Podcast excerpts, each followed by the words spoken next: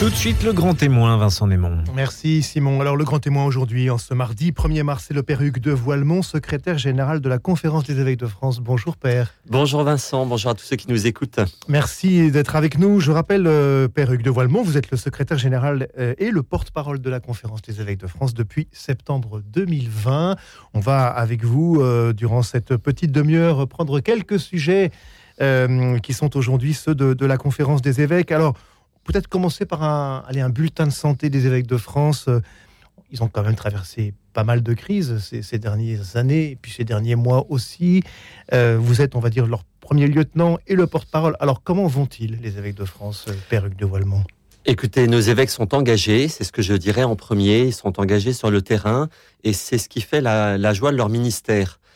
la rencontre des personnes, les visites pastorales que font les évêques, euh, c'est vraiment euh, le lieu de, leur joie, de leur ministère, la rencontre des personnes. Je, prends un exemple, j'ai passé le 24 décembre avec euh, l'évêque de Montpellier. Nous avons commencé la messe par la célébration à la prison. Monseigneur Turini. Monseigneur Turini, absolument. Nous étions à la, à la, à la, messe pour une première messe de, de, Noël, une messe très, très bien préparée par les détenus, par l'équipe aussi euh, d'aumônerie de la prison.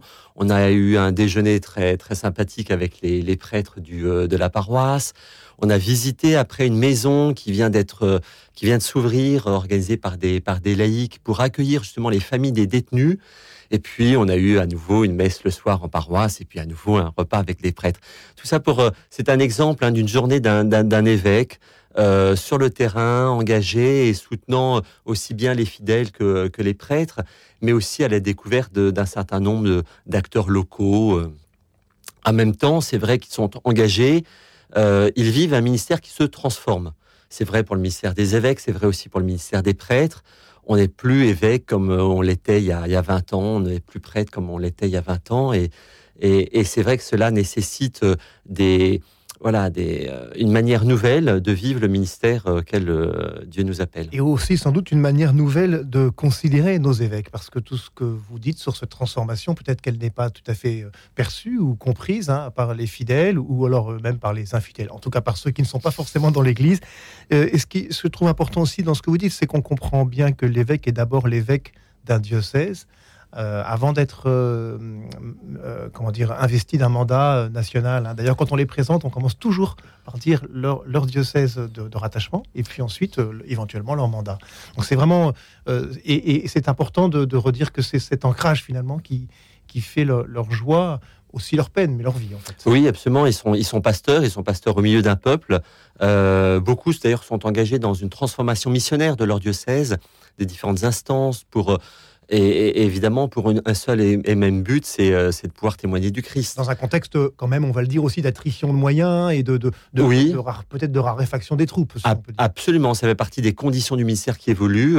Moins, moins de moyens, en effet, humains et, et aussi, et aussi financiers. Mais euh, vous voyez, euh, dimanche dernier, c'était l'appel décisif des catéchumènes. Alors, je n'ai pas les chiffres pour toute la France. Je sais qu'en tout cas, pour 30 diocèses d'entre eux, c'est 23% de catéchumènes en plus et particulièrement des jeunes. C'est une des joies aussi de notre Église, de l'évêque, mais aussi de ses prêtres, de ses fidèles, de pouvoir accueillir aujourd'hui, alors que la situation est, est, somme toute quand même difficile, euh, et bien de pouvoir euh, accueillir des hommes, des femmes qui, découvrent le Christ, qui découvrent euh, l'Église et qui veulent euh, demander le baptême, la première des et la confirmation. C'est presque mystérieux hein, dans cette Église qui est bousculée, qui est fragilisée, qui est même parfois critiquée, justement ou injustement. on voit ce regain de, de, l'engagement, y compris d'ailleurs sacerdotal. Le, nombre de prêtres qui sont ordonnés reste faible, mais ne décroît pas presque plus. Enfin, euh, donc il y a quelque chose quand même de, d'espérant. Alors justement, vous parlez de cette transformation. C'est sans doute le sujet principal du synode sur la synodalité qui, s'est engagé il y a plusieurs euh, années maintenant. Euh, un peu une explication. On aurait besoin d'une explication du processus quand on est un laïc de base comme moi. Euh, on a l'impression que c'est un machin, hein, ce synode Alors, qu'est-ce qui se passe On en est où et, vers où on va? Euh, Le synode, hein, c'est un outil, on pourrait dire, c'est un outil au service du pape, puisqu'il y a des synodes romains, mais aussi au service d'un évêque. Il y a des synodes diocésains, et en France, c'est 80 diocèses qui ont déjà vécu un synode diocésain. Donc, le synode, c'est un outil au service euh, de, l'évêque, au service du pape, pour que pour l'aider dans le discernement qu'il a à poser avec beaucoup d'autres personnes sur les choix, les priorités missionnaires et surtout ce que Dieu attend de son Église. Le synode sur la synodalité, c'est vrai que c'était, on a, je reconnais que ça a été un peu difficile à expliquer. Euh, on a connu un synode romain sur les familles et les vocations, sur les jeunes et vocations, sur les familles. Le synode sur la synodalité, c'est vraiment euh, la conviction du pape François que la synodalité, c'est ce que Dieu veut pour l'Église du troisième millénaire. La synodalité, c'est, vous le savez, un mot grec qui veut dire euh, synode, synodus, euh, eh bien, marcher ensemble. Mais c'est aussi viser un objectif et franchir des étapes. Le synode, c'est pour être une église davantage missionnaire. Ce qui est intéressant de prendre, c'est le sous-titre qu'a donné le pape François à ce synode. Synode, il a invité toute l'Église universelle euh, et puis les diocèses évidemment à, à un synode et le sous-titre c'était communion, participation, mission. Voilà ces trois, ces trois sujets, ces trois thèmes sur lesquels le pape François invite chacun et chacune à travailler. Il y a eu plusieurs étapes dont on va pouvoir euh, sans doute parler. Alors oui, c'est important de bien comprendre hein, que le synode, ce n'est pas une révolution institutionnelle, euh, un changement de gouvernance, c'est au contraire euh, un outil pour aider à une gouvernance existante. Ça ne remet pas en cause l'autorité du pape, ni des évêques, ni des prêtres. C'est au contraire, c'est pour l'éclairer, hein, en fait, finalement, et c'est un chemin pour, pour l'éclairer mieux, mais ça restera sa responsabilité, en tout cas pour le pape, pour un certain nombre de décisions. Alors, on en est où? Euh, euh, il y a eu un certain nombre d'étapes, notamment une étape européenne récemment à laquelle vous avez participé, Père de Voilemont. Euh, voilà, on, en est où et, où on va et, est-ce qu'on doit avoir peur des résultats de ce synode? Alors, d'abord, d'abord l'étape. l'étape, comme vous l'avez bien dit, le, synode, c'est vraiment l'écoute de l'Esprit Saint. Et donc, avant de, chercher à réformer les structures, même si ça peut venir évidemment, c'est d'abord entendre, discerner sous la parole de Dieu euh, avec d'autres euh, ce, que, ce que Dieu veut pour, euh, pour l'Église. Il y a une étape d'abord nationale. L'année dernière, les diocèses, mais aussi les mouvements, les communautés de religieux et de religieuses étaient invités à, à contribuer à ce que le pape nous, nous demandait de, de réfléchir pour, pour l'Église d'aujourd'hui. un texte a été publié, c'est le texte mhm. de la, de la collecte nationale, qui a été publié donc à la fin de, de, l'année, au printemps euh, de l'année dernière, que vous pouvez retrouver sur le site de la Conférence des évêques de France. Et euh, c'est une nouveauté après l'étape nationale. Donc chaque pays a contribué à envoyer sa contribution à Rome. Mais une nouveauté, ça a été l'étape continentale, c'est-à-dire le pape a invité tous les continents à euh, également contribuer à cette réflexion. Et donc, ça s'est passé il y a dix jours à Prague, euh, un certain nombre de, participants de toutes les conférences européennes. Ils étaient 39 conférences représentées à Prague, puisque c'est, on peut dire, la grande Europe. Il y avait des Russes, il y avait des Turcs, euh, et qui, euh, là, à nouveau, ont contribué à la réflexion demandée par le pape. Nous étions nous-mêmes 10 en visioconférence à, participer à cette étape continentale, et nous avions choisi, comme la conférence suisse d'ailleurs, à nous retrouver dans un lieu et euh, la synodalité, c'est d'abord vivre une expérience, une expérience d'écoute, une expérience de, fraternité, une expérience aussi euh, euh, de soins des plus pauvres. Peut-être qu'on n'a pas suffisamment entendu à, cette, à cette étape. Et ça a été vraiment un temps de, voilà, de, de, de, de, contribution à une réflexion qui, qui, qui, qui a commencé effectivement il y a déjà plus d'un an et qui se poursuit, euh, qui va se poursuivre en mois de d'octobre prochain à Rome pour l'assemblée générale des évêques à Rome. Donc, euh, on, peut penser que dans cette année 2023, on va avancer vers une conclusion de, ce grand synode ou ce sera courant 24. voilà, avec quoi? Une exhortation, une, une encyclique Est-ce qu'on a déjà quelques quelques idées sur les conclusions. Oui, alors synodalité. Sur, leur forme, mais sur le fond. oui, vous avez raison. Euh, synodalité, on a bien dit, c'était marcher ensemble. Il faut articuler synodalité et collégialité. La collégialité, c'est le fait en particulier que les évêques sont invités à, à, travailler ensemble. Et puis aussi, ne pas oublier la primauté, c'est-à-dire le fait que le pape euh, c'est lui qui donnera un texte qu'on appelle habituellement une exhortation apostolique qui suit la démarche du synode. Donc vous voyez, articuler mmh. la synodalité, marcher tous ensemble, la collégialité, c'est la responsabilité de quelques-uns, et puis euh, la primauté, c'est in fine aussi le pape qui euh, par des choix, par des textes, invitent l'Église à, à, prendre un chemin. Alors, est-ce qu'on a déjà des idées, en tout cas des souhaits ou, ou, des tendances dont on mm. sait qu'elles vont être, qu'elles vont se dégager de, cette démarche Parce qu'on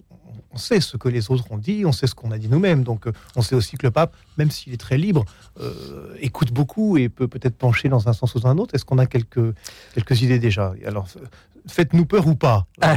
perruque de voilement Alors, il y a déjà quelques sujets, en effet, euh, et réalités qui ont été exprimés par, par l'Église de France, l'Église en France, et qui rejoignent d'ailleurs c'est le, le, texte européen. Euh, j'en cite quelques-uns, euh, se mettre euh, vraiment à l'écoute de la parole de Dieu. La place des femmes, par exemple, en particulier l'expression, la demande que les femmes qui sont très engagées, on le sait bien, dans, l'Église, soient davantage reconnues et, aussi associées à des décisions et au niveau de la gouvernance il y a euh, davantage de place à faire aux personnes les plus pauvres, aux personnes euh, fragiles, aux personnes handicapées, euh, davantage aussi de, dialogue et peut-être aussi de, meilleures relations entre ministres ordonnés et, autres fidèles. Vous voyez la, relation entre un évêque et ses prêtres, la relation entre un prêtre ou l'évêque et, les fidèles. Voilà, on est dans ce moment aussi où sans doute aussi euh, euh, encouragé par des nouveaux modes de, gouvernance aussi dans la société. On est, on est invité à, à progresser pour davantage être le corps du Christ et davantage avoir des relations de service mutuel. Pour être plus dans le monde sans être plus du monde. C'est un exercice. Alors, c'est vrai que euh, ça, peut créer des, craintes, hein, des, frayeurs, et en même temps, euh, c'est aussi comme ça qu'on avance. Hein. c'est peut-être aussi en déséquilibrant un peu tout le monde, parce que c'est comme ça qu'on va en avant. Il, y a, quelque chose d'un peu... En même temps, ça a l'air très, très complexe, et en même temps très audacieux, cette démarche, finalement. Oui, vous avez raison, il y a des peurs, hein, et puis il y a des personnes qui se sont peut-être moins engagées, on l'a, bien constaté, en particulier parfois euh, des populations plus jeunes, ou certains prêtres, quoi, que ça peut être assez mélangé en fait, la synodalité, on la vit déjà, on la vit déjà euh, dans beaucoup de réalités de nos diocèses, de nos paroisses, dans la vie quotidienne de, de, l'Église. Mais euh, c'est vrai qu'il y a euh, cependant encore à, progresser. Alors, dans, dans, les, dans les, circonstances et les contextes aussi qui, interviennent, j'imagine, dans ce synode, il y a tout ce contexte des abus mm. que, qui, sont, qui ont été révélés ces dernières années, les abus euh, euh, l'abus sexuel, abus spirituel sur mineurs, sur majeurs, enfin malheureusement ce grand sac dans lequel il y a beaucoup de choses horribles. Euh, quel est aujourd'hui l'état des lieux en France de, du travail de l'Église sur cette question Peut-être nous décrire le dispositif et puis la perspective à court terme, puisqu'il y a une assemblée plénière dans quelques semaines. Tout à fait. Après la, remise du rapport de la donc ce rapport qui avait été demandé par la conférence des évêques et la conférence des religieux et des religieuses, euh, un mois après, vous en souvenez, c'était l'assemblée plénière de novembre 2021 et les évêques ont pris un certain nombre de, décisions importantes. Euh, ces décisions, elles sont prises parce que les évêques se sont mis à l'écoute des personnes victimes. Et, c'est vrai que sur ce sujet-là, comme sur bien d'autres, le fait d'écouter les personnes qui vivent, qui ont subi euh, ces situations, eh bien, change le regard et augmente la, la, détermination de ceux qui, qui veulent, euh, euh, veulent changer les choses. Peut-être bien dire à nos auditeurs, hein, ce, n'est pas du tout facile, ce n'est pas un réflexe évident, et, et puis c'est bousculant de se mettre à l'écoute des personnes. C'est pas quelque chose qui se fait du jour au lendemain. Enfin, il faut aussi dire, voilà, c'est une école cette écoute. Absolument. Euh, ça peut être d'ailleurs nos maîtres, d'ailleurs les personnes victimes dans, dans le domaine, et c'est vraiment en repartant d'elles que alors l'Église pourra être euh, la maison sûre, comme le pape François le, demande. Alors, plusieurs décisions, euh, en particulier la, mise en place d'une instance nationale indépendante de, reconnaissance et de réparation. Lorsqu'on écoute une personne victime, lorsqu'on la reçoit, la première des choses, c'est qu'elle elle attend d'être reconnue. Euh, qu'on reconnaisse que, ce qu'elle a subi est, vrai, et aussi dans, dans les demandes, la reconnaissance et la réparation. Donc ça, les, évêques ont mis en place cette, instance de reconnaissance et de réparation. Et puis, euh, aussi un fonds pour financer les réparations financières et d'autres démarches de prévention et de, Et puis, euh, vous avez raison, à l'Assemblée plénière de novembre, neuf groupes de travail qui ont été demandés par les évêques suite au rapport de la SIAZ vont rendre leurs conclusions. Ce sont des groupes de travail très, très variés, présidés à chaque fois par un laïc, avec, euh, c'est une centaine de personnes en France qui ont travaillé pendant un an pour contribuer à, la réflexion et aux décisions que doivent euh, continuer à prendre euh, les évêques. Ce sont des groupes de travail qui parlent justement du ministère de l'évêque, du ministère des prêtres, de, la prévention, du suivi des personnes auteurs, beaucoup de sujets qui, qui étaient, qui étaient nécessaires à, à, prendre. Alors déjà, deux instances, on l'a compris, une d'accueil et, d'écoute, une plutôt de financement des réparations. Ça, c'est en place. Elles ont commencé à travailler déjà en janvier 2022, euh, si je ne m'abuse, ou février. Et donc, il y a déjà des personnes victimes qui ont eu recours euh, à ces instances qui, sont... Donc, donc ça, c'est opérationnel, on va dire. C'est opérationnel. Est-ce qu'on a une idée un peu du nombre de personnes qui sont, qui sont déjà, qui ont déjà été Alors écoutez, au début de cette année, euh, il y avait à peu près 500 personnes qui s'étaient manifestées auprès de la, la Commission des religieux et des religieuses de France. Et pour la conférence des évêques, c'était euh, un, peu, un peu plus de 1000 personnes. Voilà, donc la mécanique est lancée, on va dire en tout cas, là, il y a quelque chose Exactement, la, euh, la, porte est ouverte et donc les personnes victimes peuvent et doivent, euh, si, elles le, souhaitent évidemment, se manifester auprès de ces instances pour continuer à être reconnues. Ça, c'est très important parce que c'est quelquefois le, reproche qu'on entend. Hein. Bon, L'Église discute, l'Église concerte, mais l'Église concrètement ne fait pas grand-chose. Là, il y a quelque chose qui est fait. Et puis ces neuf groupes, c'est aussi le signe que euh, les deux instances n'ont pas conclu la question. Quoi. On a mis ça en place, c'est très bien, mais on continue à cette, réflexion. Euh, j'imagine que cela va pas être non plus un, long fleuve tranquille, ces, neuf groupes, parce qu'il y a des sujets. Enfin, on s'attaque à des sujets qui sont sans doute un peu délicats. Oui, vous avez raison. Ce qui est très, moi, je suis très très reconnaissant à ces, cette centaine de personnes qui, euh, qui aujourd'hui ont dit aux évêques, en particulier, on vous laisse pas tomber. Ça, c'est très, très, très, et en même temps, On vous trace. Est-ce que les évêques, est-ce qu'ils vivent ça bien? Parce qu'on peut imaginer que ça, ça, oui, oui c'est bien. Et, et, on a d'ailleurs créé un site qui s'appelle Abus que fait l'Église pour que euh, euh, on puisse rendre compte des euh, décisions qui ont été prises. Les évêques ont pris depuis 2021 plus de 30 décisions pour euh, se saisir réellement de, de, de, de, ce sujet qui est, là encore, un sujet très important. Euh, on me dit parfois, mais il faudrait que l'Église cesse de parler de la pédophilie et s'intéresse vraiment à l'évangélisation. Euh, d'abord, ce ces personnes qui, parlent ainsi n'ont jamais entendu ou, rencontré de personnes victimes. Et deuxièmement, je trouve que, pour moi, une, conviction très forte que euh, l'évangélisation, c'est aussi répondre à, ce que l'Église, là où l'Église a, failli gravement, et c'est là où aussi l'Église doit être dans ce chemin de reconnaissance et de réparation. Oui, c'est ça. Et puis euh, évangéliser, c'est aussi euh, sans doute témoigner de cette compassion importante et, première que, l'Église doit avoir et qu'elle a peut-être pas eu assez. Le calendrier à court terme, donc euh, ces neuf groupes, il y a un, rendu de leur travail là bientôt Absolument, à l'Assemblée prochaine en mars, avec les évêques se réunissent deux fois par an à l'automne et au printemps à, Lourdes pour leur assemblée, pour la assemblée plénière. Euh, assemblée d'ailleurs dans laquelle, ça rejoint un peu le premier sujet, la synodalité, euh, depuis plusieurs années, beaucoup d'autres invités euh, participent et sont acteurs de, l'Assemblée. Donc là, à nouveau, c'est 150 personnes qui vont être invitées à présenter aux évêques le, travail et les, aider à, discerner, à prendre les décisions. Et alors, qu'est-ce qu'ils vont faire de, ces, conclusions, les évêques? Alors, les évêques vont d'abord, on va leur, euh, les groupes de travail vont à nouveau, comme ils l'ont fait à la précédente assemblée, euh, présenter à nouveau leurs conclusions, entendre les premières réactions, puis continuer un petit peu le travail sur place, les groupes de travail, et puis euh, les évêques vont prendre un temps, euh, là, euh, entre eux, ce que je, disais tout à l'heure sur la collégialité, sur, pour qu'ils puissent en reparler et, voter et prendre des décisions. c'est vraiment des moments, je peux en témoigner, très importants où les frères qu'ils sont se retrouvent enfin en famille et peuvent discuter.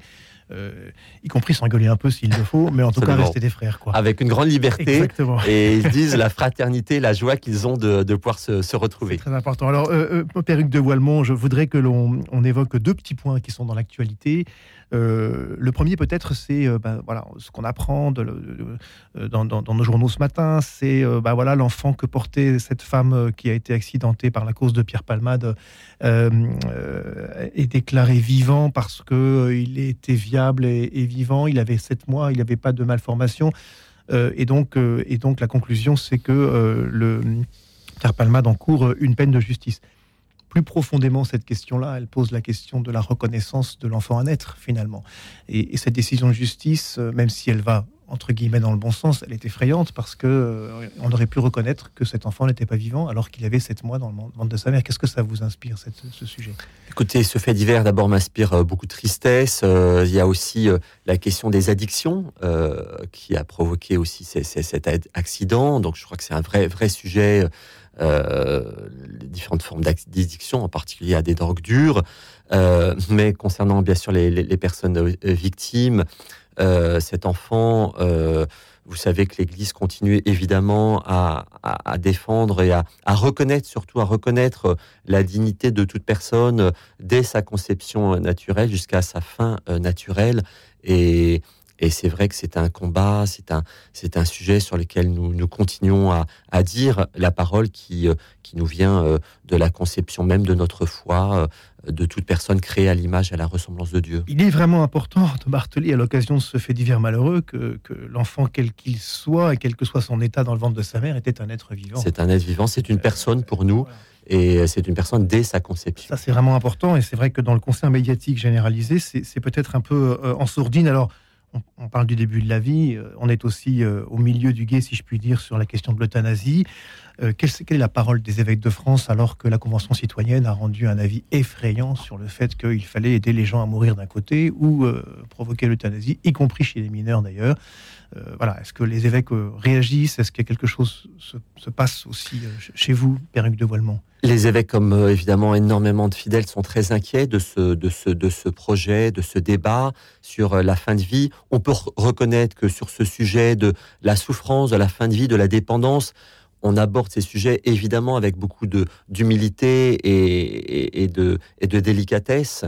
Euh, sur ce sujet, les évêques ont publié un texte au mort ou est à victoire pour redire que l'Église euh, sera la première à, souhaiter être présent pour une aide active à vivre et non pas une aide active à mourir.